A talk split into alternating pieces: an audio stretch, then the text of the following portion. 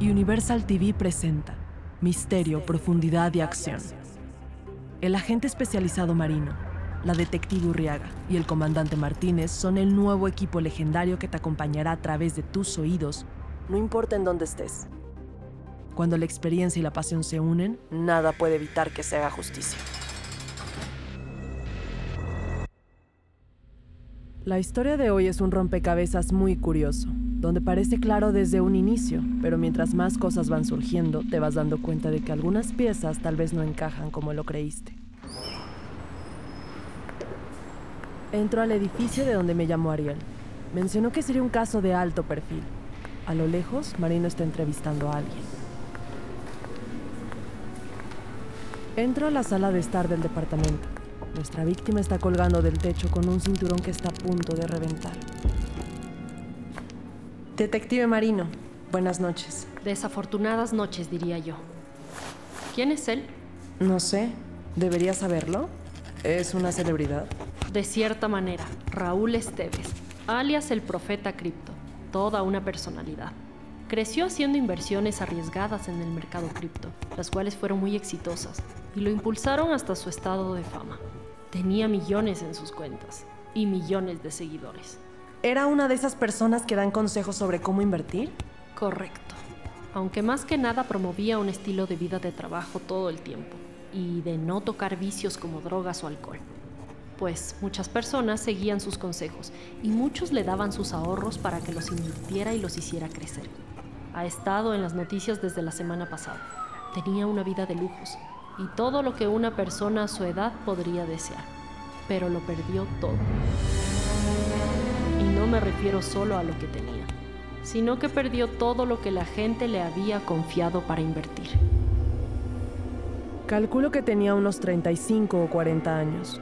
Teniéndolo todo y terminar así, qué triste desenlace para su vida. ¿Qué hacemos aquí? Todo apunta a que fue un suicidio. Bueno, por lo que dice. No hay signos de entrada forzada, hay una carta de despedida y no hay señales de robo o de que haya habido una pelea. Todo está desordenado, pero la gente del edificio dice que hubo una fiesta. Por ejemplo, en ese estante hace falta una cámara en el centro. No, esa cámara está en el escritorio de por allá, junto a la computadora. Ya la revisaron. La memoria estaba dentro de la computadora. No había nada incriminatorio. Solamente fotos de la fiesta y de Esteves, ebrio y con la ropa rota. Pensé que no tomaba ni se acercaba a los vicios. Por favor, Urriaga. Dudo que fuera honesto sobre eso. Es más un personaje que una persona. Bueno, ¿y a él quién lo encontró? Fue el portero. Vino a dejar la correspondencia alrededor de las 11.30 pm y encontró la puerta abierta. Sin embargo, hay algo que no me cuadra en todo esto. Normalmente este perfil de hombre exitoso de negocios y finanzas está acostumbrado a no pagar las consecuencias y ver por sí mismos. No es el tipo de persona que haría algo así. ¿Crees que hay alguien detrás de todo esto? Tengo mis sospechas. Aquí todos los casos te van a enseñar algo.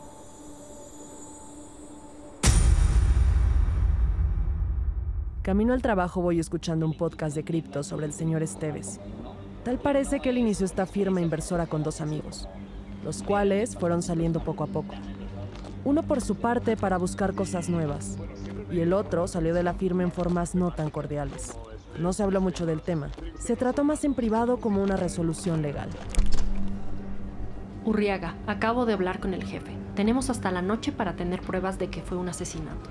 Pues yo ya tengo dos sospechosos, sus antiguos socios.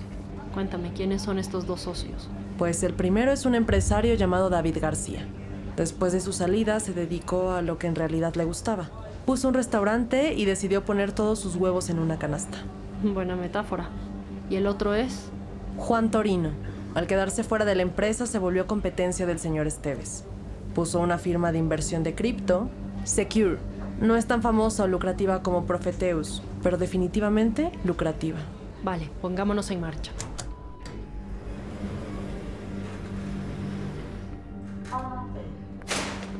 Dígame, detective, ¿qué piensa de todo esto hasta ahora? Normalmente este tipo de gente se fuga del país o se compran una casa al pie del mar y cambian sus vidas, pero no terminan con ellas. ¿Eso no es un poco insensible para la víctima? Puede ser, pero no lo hace menos real. Mm, no lo creo. Increíble, ¿no? Entiendo. Pero de igual manera me imagino que no es saludable tener todas esas presiones y no liberarte un poco. Entiendo lo que dice Surriaga, pero son sus responsabilidades. No es tiempo de festejar o andar de fiesta. No lo sé, detective. ¿Y qué fue lo que le dijo el portero, detective? En fin, dice el señor que escuchó gritos y un azotón de puerta por ahí en el piso del señor Esteves, al cual no le dio importancia. Después, escuchó al señor Esteves mientras pasaba a dejarle su correspondencia y se fue. Llegamos rápido. Aún me gustaría verificar algunas pistas y fuentes antes de dar por cerrado el caso. Ahora entiendo por qué no quiere cerrar todas las opciones de inmediato. No puedo negar que el señor Torino es mi sospechoso número uno ante la muerte de su compañero, aunque no descartaría al chef García. Definitivamente una persona extravagante. Pero debemos de saber qué estaba haciendo el día de la muerte del señor Esteves.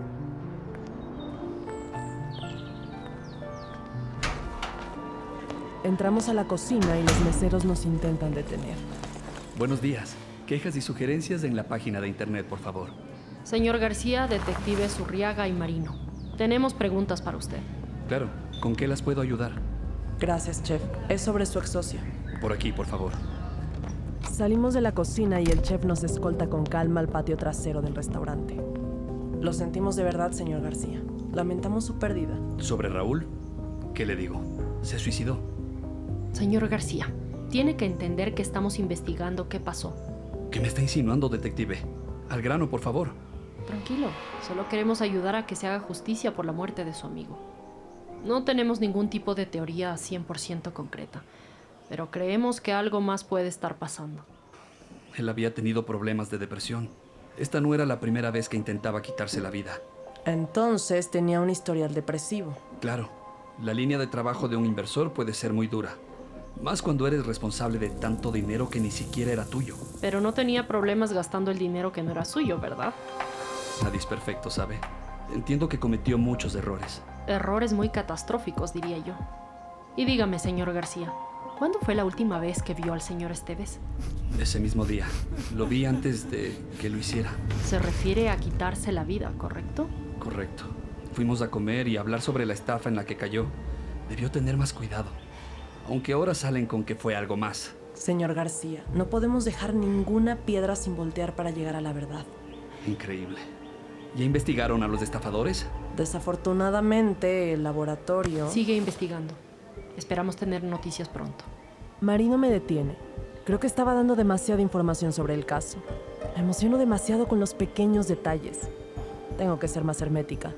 Pero me parece muy curioso que no sepa muy bien cómo funcionan los criptos. Lo que robaron es imposible de rastrear. No hay manera de encontrar a los estafadores. Al menos no por el momento. Cuénteme, señor García. ¿A qué hora fueron a comer? Pues fue por ahí de las 10 de la noche. Tuvimos nuestra plática y cada quien para su respectivo hogar. Correcto. ¿Dónde vive usted, chef? A tres calles de aquí, relativamente cerca. ¿Siempre ha vivido por aquí? Desde que abrimos la firma, ya que está muy cerca de las oficinas, me quedaba muy bien y cuando salí no quise cambiar de domicilio, así que puse mi restaurante cerca de mi departamento, para estar cerca de mi familia y de mi negocio, aunque tiene rato que no viven conmigo. ¿A qué se debe eso? Pues nos divorciamos mi esposa y yo. Tuvimos unas diferencias y decidimos que lo más saludable sería separarnos por un rato, al menos en lo que las cosas mejoran. Entiendo. ¿Usted cree que haya alguien que quisiera hacerle daño al señor Esteves? Por supuesto. Con la reciente situación de la estafa ha estado recibiendo muchas amenazas de muerte. Ha sido una cuestión completamente espantosa. ¿Le comentó algo de esto cuando fueron a comer? De hecho, sí. Temía por su vida y no sabía qué hacer. Yo le dije que no se preocupara, que no pasaría nada. ¿Y por qué no se acercó a la policía o avisó sobre estas amenazas y temía por su vida? No lo sé, detective, no vivo en su mente. Tal vez creía que todos lo veríamos como un cobarde. ¿Mencionó algún nombre de los que le estaban amenazando? Sí, mencionó a un tal Eduardo Ramírez y unas cartas un tanto inflamatorias. Era una persona extraña y sinceramente no creo que las haya tomado en serio. Muchas gracias, señor García. Le agradecemos su tiempo. Por favor, esté atento por si necesitamos hacerle más preguntas. Claro que sí, detective. Estoy a sus órdenes. Hasta luego, señor García. Y felicidades por su restaurante. El chef García nos escolta hacia la salida de su restaurante. Miren, detectives, para ser sinceros, no me gustaría ser un soplón, pero deberían de investigar a Torino. El día anterior a su muerte tuvieron una discusión muy fuerte. ¿Cómo era su relación con Torino? Es buena, hasta cierto punto. Miren, definitivamente tenemos nuestras diferencias y peleamos, pero tanto a él y a Raúl los amo como hermanos. Pero Torino a veces va demasiado lejos. Salimos del restaurante y vamos camino al auto de Marino. Definitivamente una entrevista extraña, pero bastante fructífera diría yo. Dos sospechosos, Torino y Eduardo Ramírez. La cuestión es la siguiente. Sabemos cómo vamos a encontrar a Torino, pero ¿y Eduardo Ramírez? ¿Y? Hola, Urriaga. ¿Estás con Marino? Salúdame a esa estrella de poner criminales en su lugar. Correcto, Ariel. Estamos juntas. Estás en altavoz. Hola, Ariel. Alguien tiene que hacerlo. Sin duda, Marino, sin duda. Díganme, ¿qué puedo hacer por ustedes el día de hoy? ¿Hackearemos una red criminal secreta? No, Ariel. Necesitamos que nos ayudes a rastrear a alguien. Claro que sí. Será un placer. Perfecto. Su nombre es Eduardo Ramírez. Vale, vale. ¿Quieres los 100 Eduardo Ramírez que viven en la ciudad, Marino, o solo uno? No me parece gracioso, Ariel. Vamos, Marino, sí lo fue. Pero estoy sorprendido. Pensé que Martínez te había entrenado mejor. Necesito algún referente más para filtrar a la persona de interés. Marino se sonroja. No sé si es por enojo o por pena, pero me imagino que es una combinación de las dos. Ariel, te lo juro que cuando te vea te vas a arrepentir. Vamos, solo estoy jugando. Pero sí necesito características para poder filtrar a los sospechosos. Pues es una persona que está bastante inmersa en las criptomonedas y las inversiones. Entonces tiene que ser una persona mayor a los 30 años y con una posible afinidad hacia las apuestas. Oh, esas detectives sí se ganaron sus placas. O están en el proceso. vale, empezaré a investigar. En cuanto tenga algo, les haré saber. Gracias, Ariel. ¿Crees que puedas hacerlo en calidad urgente? Tenemos poco tiempo. Claro que sí, pequeña. Déjalo en mis manos. Creo que mi sospechoso número uno acaba de actualizarse. Torino es quien me intriga. ¿Qué? A veces me da escalofríos marino. Parece que puede leer mis pensamientos y sabe lo que estoy por decir o hacer. Toda su historia está en las sombras, pero que esté en las sombras por una mala separación, mm, me dan aires de sospecha. Pero aún es muy pronto para señalar culpables. Incluso si fue un asesinato, aún falta mucha información por descubrir. ¿Ariel? ¿Llamando ahora? Vaya, eso fue rápido. El tiempo cada vez está más distorsionado. La presión cambia la perspectiva que tienes sobre el tiempo y las cosas pasan una tras otra. Bueno, bueno. Tal parece que nuestro sospechoso inversionista fue increíblemente fácil de encontrar y le dieron al blanco en una de sus suposiciones. Excelentes noticias. Cuéntanos qué encontraste. Bueno, visto que tienen algo de prisa, iré directo al grano. Eduardo Ramírez, banquero en sus 37 años. Hombre devoto a su familia, clase media. Ah, pero aquí está lo interesante. Podría tener una vida de clase alta si no fuera por su adicción a la apuesta. Desde que una inversión le dio un gran retorno de dinero, se confió. Invirtió en Profetus, donde tuvo una increíble ganancia. Atención con la palabra clave. Increíble. Debido a que ahora sabemos que Raúl Esteves hacía movimientos arriesgados, pero que siempre generaban. Hasta la tragedia del día de hoy, por supuesto. Culpa al señor Esteves por la pérdida de su dinero. Correcto, pero aquí viene lo mejor. En realidad, la parte más triste. Invirtió la mayoría de sus ahorros en Profetus y los perdió. Junto con una gran cantidad de gente, y adivinen qué, esta gente se congrega en esta página, Tell It. Es un grupo que se llama Quememos al Profeta y no van a creer quién es el líder. Déjame adivinar. Eduardo Ramírez. ¡Bingo! Y es realmente alarmante. Tienen fotos de él en la calle en una fiesta, dentro de su casa, y todas editadas con miras en su cabeza y otros tipos de amenazas de muerte. Imágenes que les revolvieron el estómago. Buen trabajo, Ariel. ¿Crees podernos mandar la información de dónde podemos encontrarlo? Por supuesto, se las envío de inmediato. Gracias, Ariel. Este tipo de fotos solo la pudo haber conseguido alguien de la fiesta. Y debe ser que la foto estaba en la computadora el día de la escena, pero no le dimos la importancia que se merecía. Esta es una de muchas fotos que hay en la plataforma Tell It, pero es la más popular. En mi opinión, debió haberla tomado alguien con quien Esteves tuviera mucha confianza. Dudo que dejaría a cualquiera entrar a su hogar. Mira qué bonita casa tiene. Procedo a poner la dirección en el GPS del auto, directo hacia Eduardo Ramírez. Tenemos que apresurarnos. Eduardo Ramírez, dime quién mandó esta foto. ¿Qué? ¿Por qué te diría? ¿Qué gano yo? Te ganas el gran premio de no añadir obstrucción de la ley. Mira, las fotos me las manda gente que lo sigue y lo idolatra. Pero este tipo era diferente. Estaba cobrando Ethereum por un set de imágenes del profeta Crypto, en una fiesta destruido, llorando y derrotado. Eso hubiera vendido bien en la página, y destruir su imagen de no tomo ni me envicio. Toda la gente que lo sigue parece un culto. Vaya, qué curioso. Lo mismo creo de tu página y tu fascinación por quererlo matar. Mire, detective, nunca haríamos algo así. El tipo perdió todo nuestro dinero. Es obvio que queremos retribución de alguna manera y claro, debe haber algún loco por ahí que lo haría. Pero la mayoría de la gente en mi página solo es gente enojada, que quiere ventilar su frustración en algún lugar seguro. Y este tipo simplemente quería aprovecharse de la gente vulnerable, al igual que el profeta. Así que le dije que le mandaría Ethereum. Me mandó esas tres fotos y me dijo que me mandaría más, hasta que se dio cuenta que era una estafa. Entonces paró de enviarlas. Ahora entiendo, Riaga. Es hora de ir con Torino. ¿Conseguiste agendar la cita? No, detective. La única llamada que entró fue a una operadora que sabía del caso, pero me dejó en el conmutador. Me pregunto si estará evitándonos. En ese caso tenemos que apurarnos.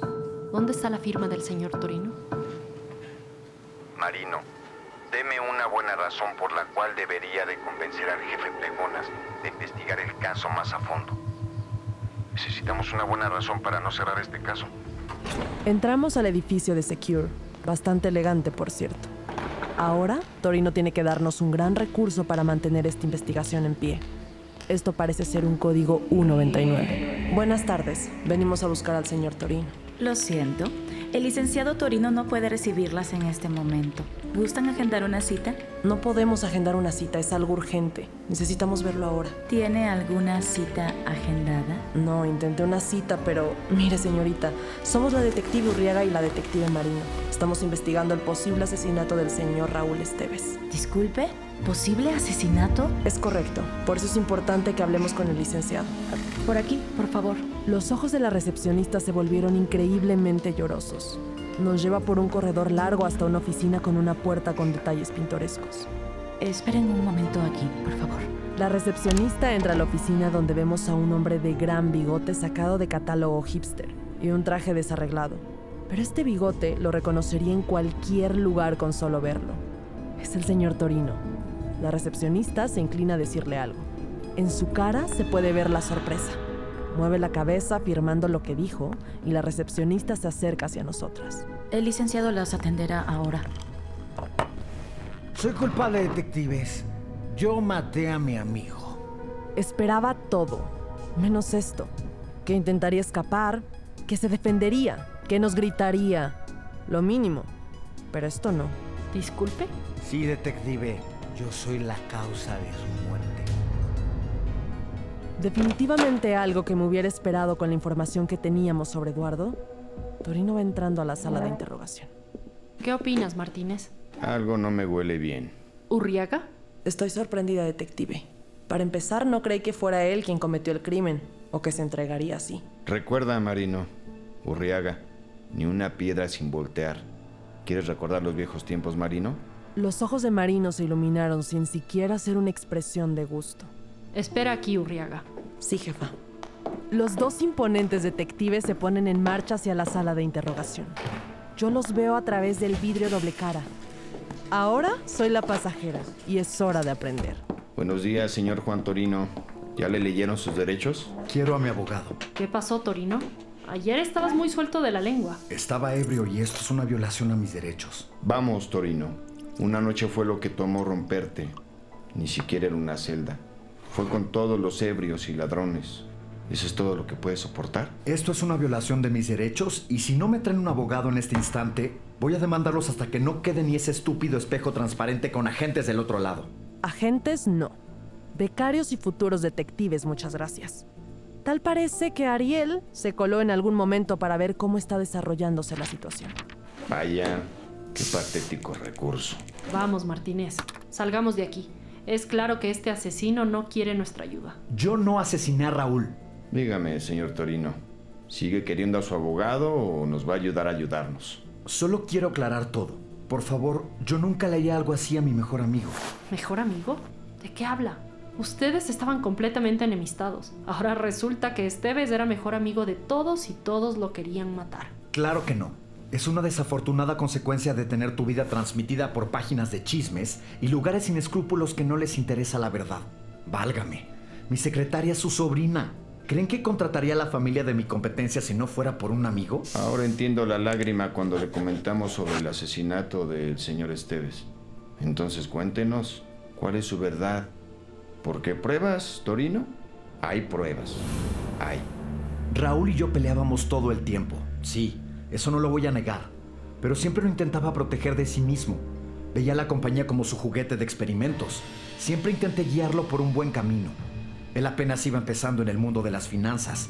Ni siquiera terminó la carrera de finanzas y yo sí. Pero aún así creía que sabía más que todos en el mundo de las inversiones.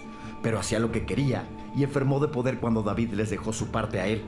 Los dos, niños tontos impulsivos que no escuchan y pensaban lo que hacía todo para hundirlos. Con un demonio. La firma era de los tres. ¿Por qué querría hundirla? El señor Torino no aguantó las lágrimas. Las dejó salir. Definitivamente todo un personaje que salta entre emociones para ser una persona que tiene que mantener la cabeza fría en el trabajo. Una semana antes de que invirtiera en la criptomoneda que lo dejó en la ruina, fui a advertirle sobre la moneda y sus desarrolladores, que ya habían sido descubiertos en otros tipos de estafas, pero no me quiso escuchar. Decidiste irte de esta firma. Ya no tienes voto en esto, me dijo. Yo me separé de la firma porque tengo bocas que alimentar y veía eso a millas de distancia. Ese día me fui humeando, sabiendo que de igual manera invertiría y que todo iba a salir mal. Los reportes decían que se había salido silenciosamente de la firma, especulando que había sido destituido de su puesto. Pero la realidad, él se fue de la firma. La noche antes de su muerte, después de salir de trabajar, fui a hablar con él sobre la inversión y lo que había hecho. Estaba ebrio, con el saco roto y sin una manga, completamente desalineado. Estaba teniendo una fiesta para olvidarse de todo. No lo pude creer y exploté. Eres un irresponsable. Acabas de arruinar la vida de miles de personas y tú estás en la fiesta como si hubieras ganado la lotería. ¿Qué no piensas responder? ¿Cuándo vas a madurar? Acabas de arruinar familias, vidas y no piensas responder. ¿Cuál es tu problema? Eres un horrible ser humano. David nos separó. Un momento. ¿David García? Nos separó y me calmó. Lo más calmado que podía estar en ese momento al menos. Los dejé ahí, en la fiesta, y me retiré, prometiendo que no me entrometería más en sus vidas. Y a los dos días, camino al trabajo, paso por el puesto de periódicos y veo el encabezado pseudoprofeta en cripto se suicida tras estafar a cientos de inversores. Sentí que toda la responsabilidad cayó en mis hombros. Yo pude haber sido la única razón por la que uno de mis mejores amigos estaba muerto. Espera, Juan. ¿Cuál es el papel de David García en todo esto? Él siempre fue quien lo animaba a hacer las cosas. Puede que estuviera fuera de la compañía, pero él manejaba el dinero invertido de David en Profetus. Ok, esto está tomando una forma muy inesperada. Este rompecabezas es una imagen bastante extraña. Él fue una de las personas que lo impulsó a comprar la moneda de la estafa. Los desarrolladores usaron alias falsos y lo bañaron en regalos para que invirtieran en ellos y una vez mordiendo el anzuelo, todo se fue para abajo. Pero esto no es nada nuevo. Esto siempre ha sido así y siempre estoy intentando detenerlos. Pero como todos los rompecabezas, las piezas empiezan a embonar.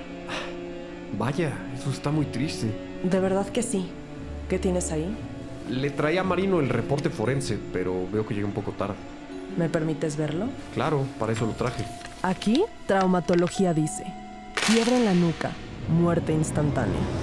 Esto no fue ningún suicidio. Esto fue un asesinato. Ariel, ¡Ey! Tranquila, ¿qué pasa? ¿recuerdas la foto que nos dijiste que estaba en Telit? Claro. Necesito que me la muestres. Sí, con gusto, sígueme.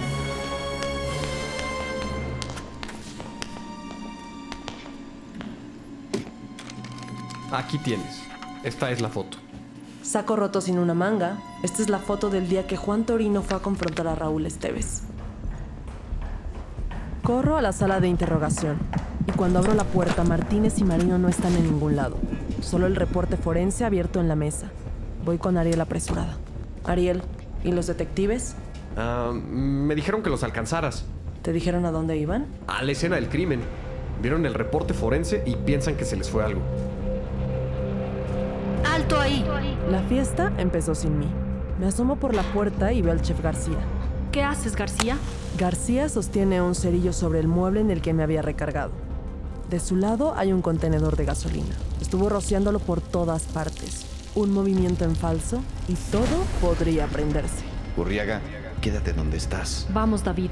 ¿Qué haces con ese cerillo? Esto no es una buena señal y es preocupante. Puede que esté deshaciéndose de evidencia y limpiando su acto para escabullirse y escapar de nuestras manos. El chef García rompe en llanto. Sollozando cuenta su versión de la historia. Intenté ser buen amigo, pero es su culpa. Por él perdí a mi familia. Ellos me dejaron. Ella se llevó a los niños. Irresponsable. Lo perdiste todo. Eres una desgracia. No debí contarle mi dinero. Lo perdió todo. Pero tú lo impulsabas a hacerlo. Eso es cierto, David. Si hubieran escuchado a Torino, nada de esto hubiera pasado. Fue un accidente. Explícame cómo fue un accidente romperle el cuello a tu amigo y después hacerlo pasar por un suicidio. No era mi intención. Estábamos ebrios, discutiendo. No teníamos balance y lo empujé y se cayó. ¿Me estás diciendo que una simple caída lo mató? No me quieras ver la cara. Martínez es duro, pero no puedo negar que su efectividad es incomparable. Yo lo maté, detective. Pero fue un accidente. Se tropezó y se pegó en la nuca con la mesa y esta se rompió. Intenté primeros auxilios, pero no funcionó. No sabía qué hacer. Y decidiste colgarlo, hacerlo parecer un accidente. Qué falta de respeto a tu amigo. Yo lo amaba. Era mi hermano. Me dejó dormir aquí para no estar solo. ¿Tanto lo amabas que lo ibas a humillar públicamente en la red? Tenía que sacar dinero de algún lado. Quiero a mi familia de regreso. Así, con esas palabras, el cerillo se apaga y tenemos al culpable.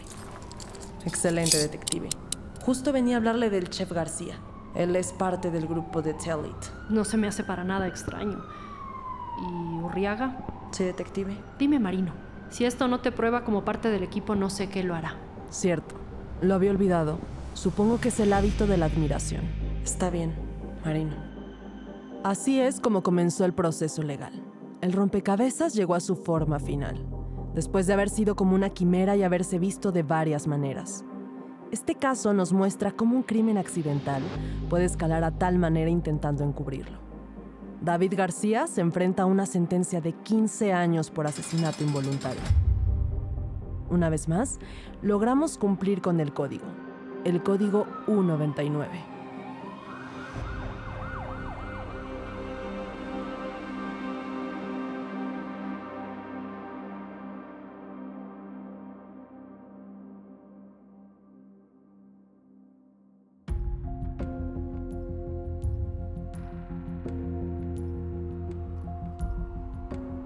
Código U99, un podcast de Universal TV. Una ficción sonora con nuevos personajes y un nuevo universo que te acompañará a conocer el por qué las víctimas de la delincuencia y el crimen tienen el lugar que se merecen. Puedes encontrar más contenido en redes sociales, arroba Universal TV LA. Busca Universal TV en tu sistema de cable.